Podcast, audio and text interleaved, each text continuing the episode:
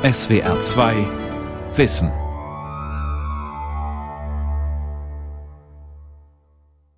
Mit der SWR 2 Aula und dem Thema Wo ist das gute Europa? Eine Identitätssuche am Mikrofon Ralf Kaspari. Ende Mai stehen die Wahlen zum Europäischen Parlament an und man fragt sich, wohin geht es mit diesem Europa und was ist Europa genau? Immerhin grassiert erneut das Ressentiment, Nationalismen feiern bedenkliche Urstände, Mauern werden hochgezogen, Flüchtlinge abgewehrt. Also, was ist Europa? Antworten gibt der Kultur- und Literaturwissenschaftler Rüdiger Görner. Er nimmt den Philosophen Nietzsche zur Hilfe, um sich mit dessen Bild vom guten Europäer auf Identitätssuche zu begeben. Europa besteht immer auch aus den in den jeweiligen Erinnerungskulturen wurzelnden Zukunftsentwürfen, ein Erinnern, das nicht selten als Geschichtslastigkeit des europäischen Bewusstseins empfunden, ja denunziert wird. Wieder und wieder ergibt sich aus diesem kollektiven und individuellen Erinnern die Frage, ob wir verantworten können zu sein, was wir werden. Themengerechter gefragt, wie wir das, was aus uns Europäern und unserer europäischen Verfasstheit in politischer und kultureller Hinsicht werden soll, verantwortlich beeinflussen oder mitgestalten können. Überdies gefragt, für wie lange können wir das sein, was wir werden wollen? Was haben wir überhaupt noch in der Hand bei diesen rasanten Entwicklungen, die uns tagtäglich in den europäischen Problemzonen zu überrollen scheinen? Was sichert uns noch in einem Dasein, das sich mehr und mehr auf transitorische Zustände einzustellen hat? Wie illusionär ist sie geworden, die demokratische Partizipation, sei es durch Volksbegehren, Plebiszite, deren verfassungsrechtliche Bedeutung in einem Schlüsselland der europäischen Kultur weiterhin unklar ist. Natürlich spreche ich von Britannien. Und doch und vor allem das politische Prinzip der parlamentarischen Demokratie in den Mitgliedstaaten der EU scheint fester verankert denn je. Wie aber ist es mit unseren aktuellen und künftigen politischen Handlungsspielräumen bestellt? Wodurch werden sie determiniert? Was aber sind das für Zeiten, in denen nicht nur ein emotiver Begriff wie Heimat, sondern auch Fragen der Identität und Kultur durch eine sich schamlos radikalisierende Rechte monopolisiert und damit in Verruf gebracht werden können? Dass sich uns heute diese Fragen neu aufdrängen und sie sich gerade mit Blick auf Friedrich Nietzsche, dem artistischen Denker des Ambivalenten, Widersprüchlichen und Instabilen, am trefflichsten stellen lassen, mag vielen an sich schon zu denken geben. Und damit ist nicht einmal der allzu zweifelhafte bis numinose Wille zur Macht gemeint, sondern in erster Linie Nietzsches nicht minder zweideutiges Bekenntnis zum guten Europäer. Nietzsches emphatische Unzeitgemäßheit ist dabei wieder unerwartet zeitgemäß geworden, was sich schon allein dadurch ausdrückt, dass seine Überlegungen zum guten Europäer vom Bild und Zustand des Heimatlosen ausgehen. Nun hat es immer etwas Prekäres, dieses sich versichern wollen bei sogenannten Geistesgrößen, in deren Gedankenarsenal man stöbert, manchen Staub dabei aufwirbelnd, bis etwas gefunden ist, in dem wir uns oder die Situation unserer Zeit glauben wiedererkennen zu können. Das geschieht meist am Rande der Selbsttäuschung. Denn zum einen gehen wir gemeinhin doch davon aus, dass sich geschichtliche Situationen nicht wiederholen, wohl aber in ähnlicher, sprich vergleichbarer Weise abspielen. Zum anderen bedienen wir uns im Gedankenreservoir der Vergangenheit so, als ließen sich ihre Bestandteile zeitlos anwenden, zumindest in Form von probaten Ableitungen. Rückorientierung als Teil einer geistigen Vorwärtsbewegung, diese psychologisch-temporale Dialektik prägt den Europadiskurs in besonderem Maße, etwa wenn wir nach dem fragen, was die Welt von gestern an Zukunftsperspektiven enthält, wie wir mit Novalis und seinem Verständnis von Christenheit oder Europa, mit T.S. Eliots Bekenntnis zur Unity of European Culture oder mit Peter Sloterdijks These von der Translatio Imperii, also der Übertragung der mittelalterlichen Reichsidee auf die Struktur der Europäischen Union, dem Geist der römischen Verträge und seiner Aussagekraft heute beikommen können. Oder hat diese Methode, wenn sie denn eine ist, nicht etwas zu Gezwungenes. Als Ever Closer Union beschreibt die politische Verfasstheit der Europäischen Union bis heute eine konkrete Utopie, durchaus im Sinne Ernst Blochs. Sie lebt von ihrer Teileinlösung und partiellem Widerruf, von Beschwörungen in Krisenzeiten und pragmatischen Maßnahmen, oft genug detailverfangen bis zur Selbstkarikatur, dann wieder von elementarer Nützlichkeit, wenn man die Fülle von Problembereichen bedenkt, die in der EU-Kommission tagtäglich zu verhandeln sind. Das Sternenkreisbanner auf tiefblauem Grund, das nun jenen Stern vermutlich verlieren wird, der über den britischen Inseln untergeht, spricht es symbolisch aus. Diese Europäische Union ist und bleibt gerade in ihrer Politisierung auch ein transpolitischer Hoffnungsträger mit zirkulären Charakteristiken. Zu ihnen gehören wiederkehrende Fragen, wie jene nach Zugehörigkeit, Loyalitäten innerhalb ihrer Strukturen und jener, wie zuträglich der Union ihre weitere Öffnung sei. Gibt es noch ethnisch-kulturelle Distinktionen im Europäischen und wie bewahrens- oder gar verteidigenswert wäre sie? Wie ist es bestellt mit Grundwerten der europäischen Aufklärung, der Toleranz und Solidarität im Zeichen der Menschlichkeit? Von welchem Freiheitsbegriff gehen wir aus und wie versuchen wir ihn weiterzuentwickeln? Guter Europäer könnte sein, wer sich diese Fragen stellt und sich ihnen stellt, sofern es sich dabei nicht um Alibis handelt, hinter denen sich regionale und nationale, kulturelle und religiöse Ressentiments schüren. Oder sind wir nicht besser beraten, von einer zunehmend kollektiven Unbehaustheit auszugehen von der einen zirkulären Erfahrung schlechthin, immer wieder neu nach Orientierung zu suchen. Der Blick auf Nietzsche und sein problemorientiertes Vordenken gilt dabei nicht dem Verlangen, sich bei ihm zu versichern, was unsere Überlegungen zu Europa angeht. Kein Denken eignet sich weniger als das dezidiert experimentelle Philosophieren Nietzsches für Vergewisserung, gar Absicherung des eigenen. Der Kern dieser Problematisierung des kulturellen und politischen Selbstverständnisses unter Europäern ergibt sich aus Nietzsches Forderung nach einer radikalen Selbstentfremdung Europas, bevor es sich neu finden kann. Nietzsche setzte seine ganze intellektuelle Erfahrung, angefangen mit dem Erbe der griechischen Tragödie, bis hin zu dem für ihn unlösbar gebliebenen Kulturphänomen Richard Wagner, einem Umwertungsprozess aus. Er schloss auch die Umwertung dessen ein, was für ihn europäisch bedeutete. Dabei lässt sich an diesem Umwerten erkennen, was es bedeutet, ein allzu deutsches Spezifikum mit Europa, das politisch und kulturell eigene, substituieren zu wollen. Es führt zu einer riskanten Bodenlosigkeit, die den Imperativ lebe gefährlich für Daseinsbedingungen umsetzt.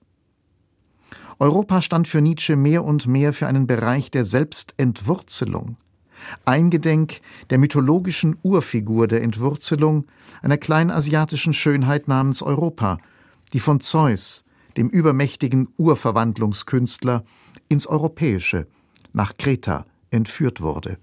Sie, die mythische Europa, ist die erste Zwangsmigrantin dieses Kontinents. Sie verbleibt an dessen Peripherie und gibt ihm gleichzeitig ihren Namen. Sie kommt von außen, ist Außenseiterin, wird zur Mutter des Minos, der dem Minotaurus ein Labyrinth erbauen lassen wird, und zur Mume Ariadnes, der findigen Fadenkünstlerin. Als Fremde begründet Europa eine Dynastie, die dem Kontinent, deren Namensstifterin sie wird, die wirkungsmächtigsten Mythen schenken wird. Was bedeutet? Das Außen, die Ränder, sind für Europa die entscheidende Zone der Befruchtung. Nietzsche spürte dies nirgends eindrücklicher als in Genua und in seinem imaginierten, philologisch und mythopsychologisch georteten Griechenland.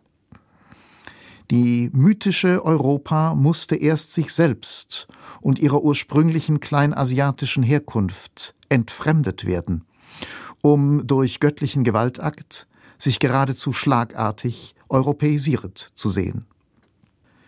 Für den mythenbewussten Nietzsche nun galt als Wesensmerkmal dieser Selbstentfremdung, wenn nicht gar als ihre Voraussetzung, die Einsicht in das Unbehaustsein und die schonungslose Wahrheit über diesen Zustand. Ihn, diesen Zustand des Unbehausten zuspitzend, wenn nicht gar radikalisierend, skizzierte er unter dem Stichwort Wir Heimatlosen im fünften Buch seiner fröhlichen Wissenschaft das Charakterbild des guten Europäers, eben unter den Vorzeichen existenzieller Entwurzelung, aufgrund des grassierenden europäischen Nihilismus. Dass das Prädikat der gute Europäer von einem Denker stammt, der einen Zustand jenseits von Gut und Böse, damit als jenseits der konventionellen Moralität angesiedelt, ins Auge fasste, gehört zu jenen Paradoxa, die den Diskurs über Europa über ein Jahrhundert lang geprägt haben. Was aber ist damit gemeint?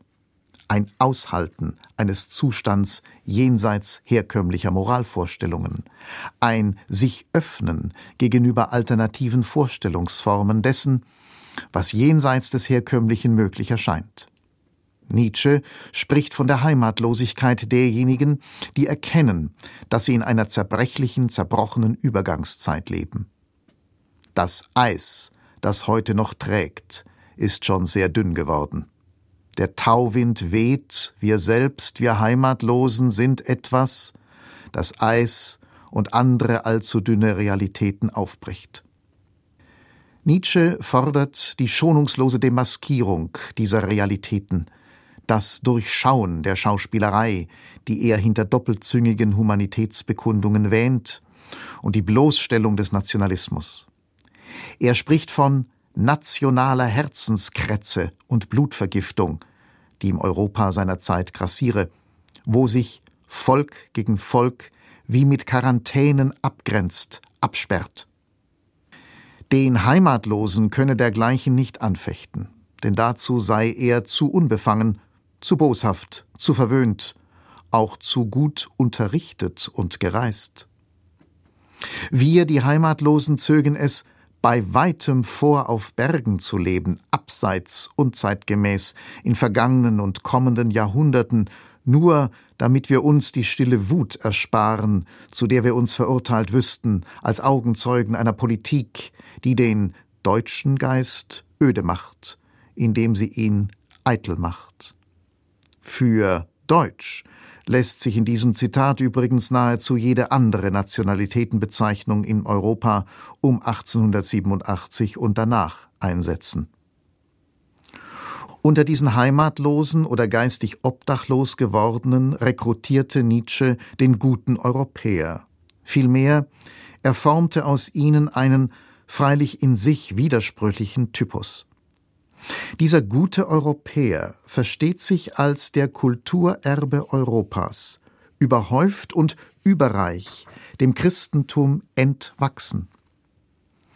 Kaum, dass Nietzsche den guten Europäer aufgerufen hat, sieht er ihn auch sogleich zu einem Wanderer werden, mit seiner Entwurzelung, seiner Heimatlosigkeit im Gepäck. Um über Europa angemessen sprechen zu können, suchte Nietzsche die außereuropäische Perspektive, will in sich ein übereuropäisches Auge bilden, eine neue Optik für einen alten Kontinent. So notiert er im Sommer-Herbst 1884 Ich muss orientalischer denken über Philosophie und Erkenntnis, morgenländischer Überblick über Europa. Bereits drei Jahre zuvor zeichnete sich diese Tendenz zum eigenen Fremdblick auf Europa ab. Seinem Freund Heinrich Köselitz schreibt er im März 1881 Ich will unter Muselmännern eine gute Zeit leben, und zwar dort, wo ihr Glaube jetzt am strengsten ist.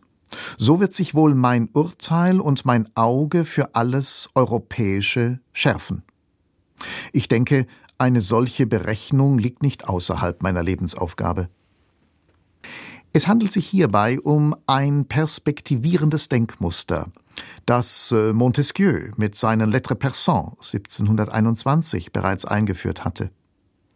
Dieser darin zum Ausdruck gebrachte Kulturrelativismus gehörte zum rhetorischen Register der Aufklärung, auch in parodistischer Form, etwa bei Oliver Goldsmith in seiner Satire The Citizen of the World or Letters from a Chinese Philosopher 1760.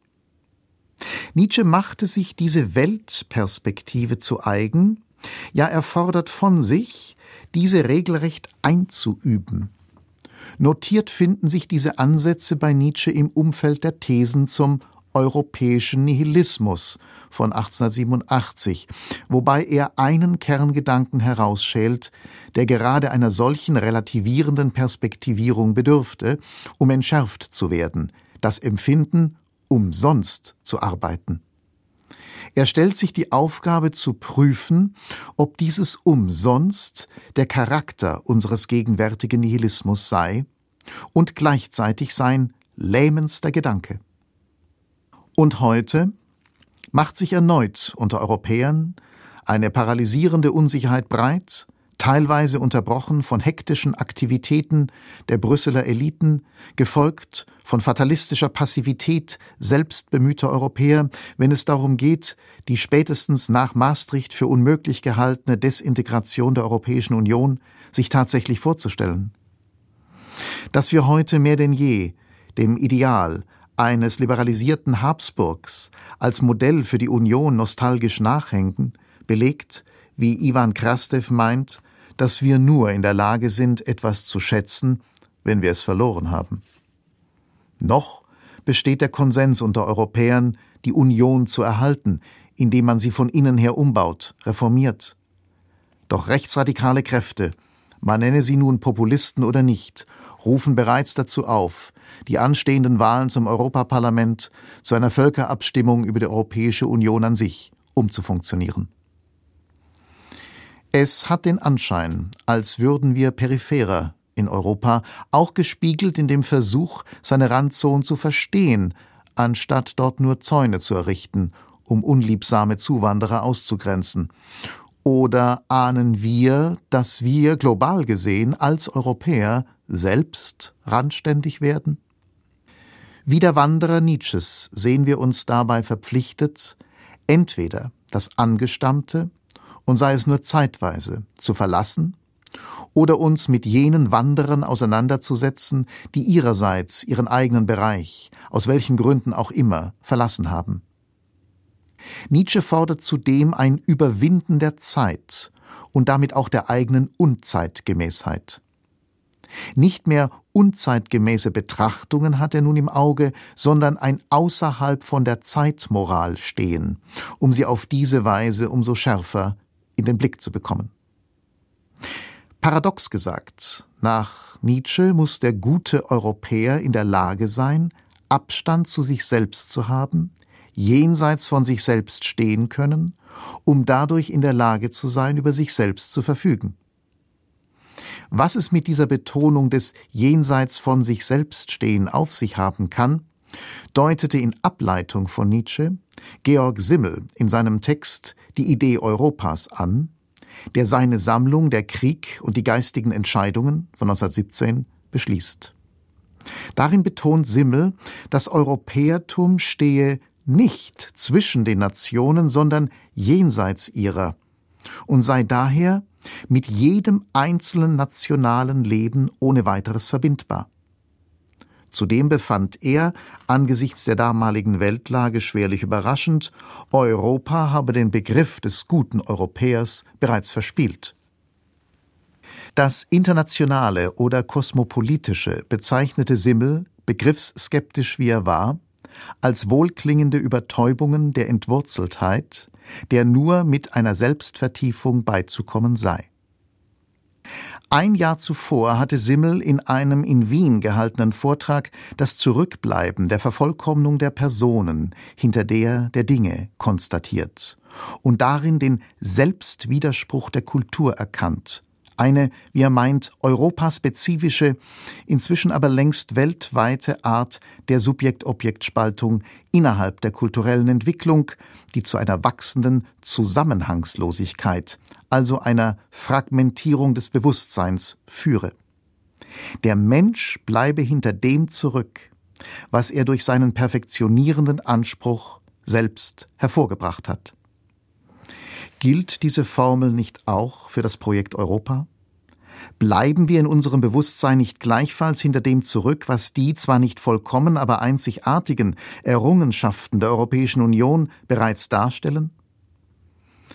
Man nehme allein den Entwurf eines Vertrages über eine Verfassung für Europa aus dem Jahre 2004, ein singuläres Dokument in der Geschichte unseres Kontinents, das nur in der Existenz des Euro als europäische Einheitswährung ein allen Unkenrufen zum Trotz funktionsfähiges Instrument materieller Integration eine Entsprechung findet. Die Schwächen dieses Entwurfs sind bekannt und trugen dann auch dazu bei, dass er an Referenten in Frankreich und den Niederlanden scheiterte. Doch führte gerade dieses Scheitern zu einer konstruktiven verfassungsrechtlichen Vereinbarung, dem Vertrag von Lissabon 2009, nämlich der das für die europäische Integration so wesentliche Subsidiaritätsprinzip und damit eine bürgernähere Politik sowie die Autonomie der Europäischen Zentralbank stärkte.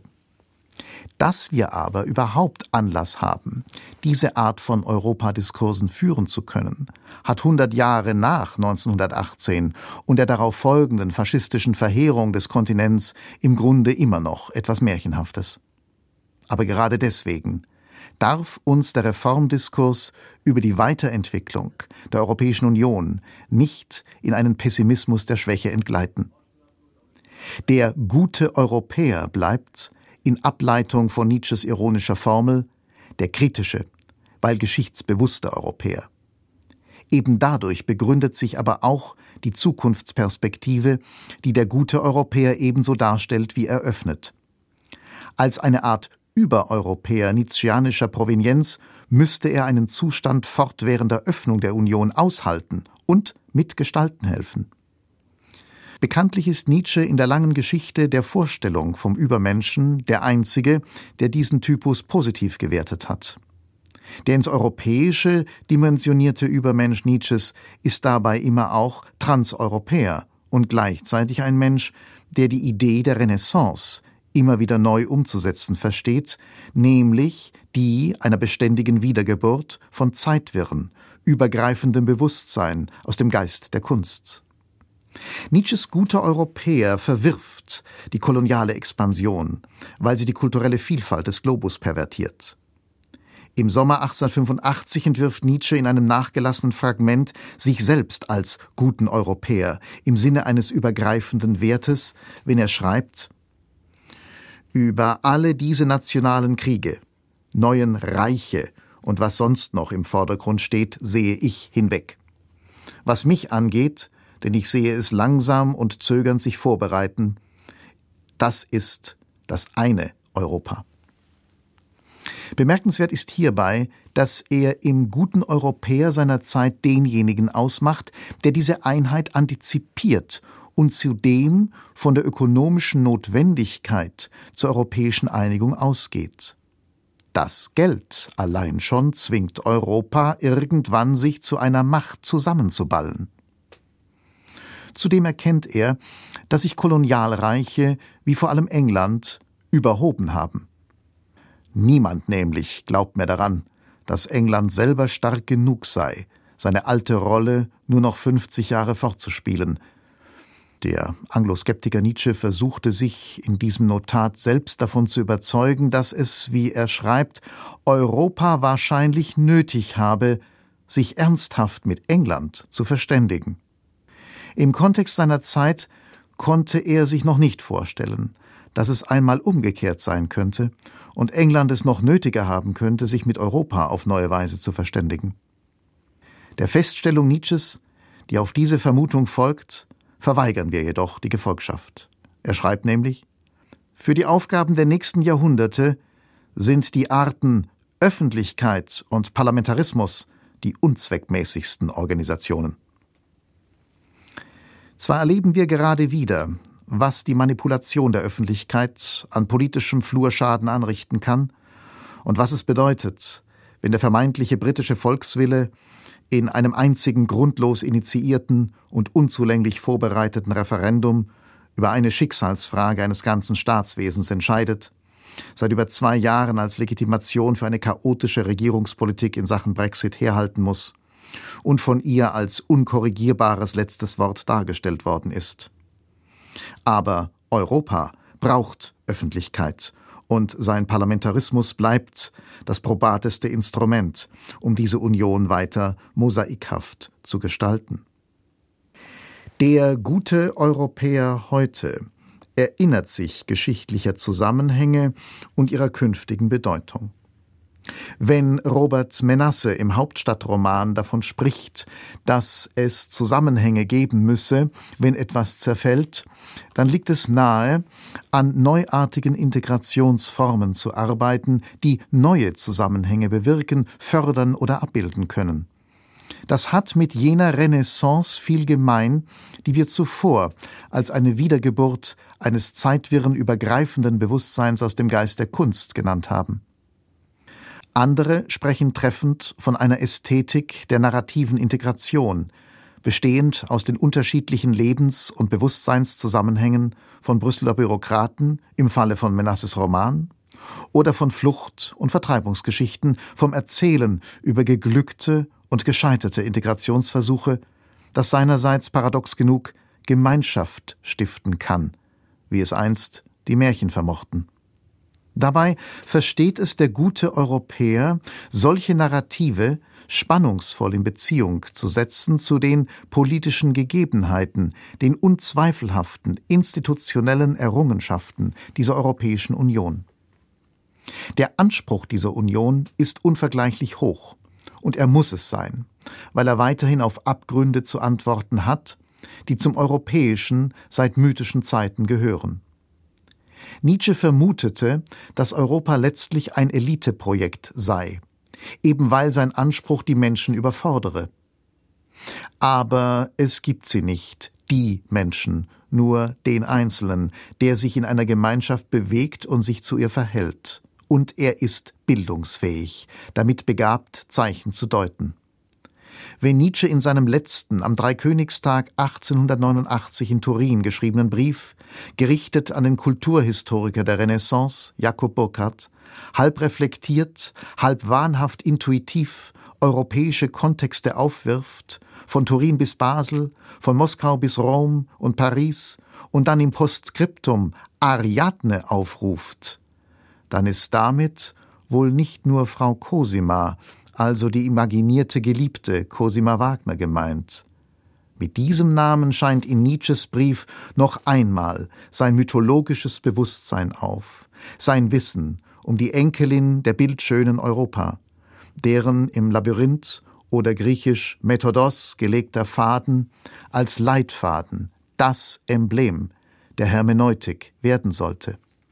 Nietzsche in diesem Sinne guter Europäer bis zuletzt, hatte mit dem als Namensstichwort belassenen Aufruf Ariadne, einer Art mythologischem Reflex, das Orientieren im Labyrinth des Ichs und in dem seiner europäischen Kultur gemeint. Nichts ist wertvoller geblieben als dieser Leitfaden zur deutenden Erschließung unseres europäischen Bewusstseins vor globalem Hintergrund. Das war die SWR2 Aula mit dem Thema Wo ist das gute Europa? Eine Identitätssuche von und mit Rüdiger Görner. Sie können diese und alle anderen Sendungen wie immer nachhören, nachlesen. Infos dazu auf unserer Homepage www.swr2.de-aula.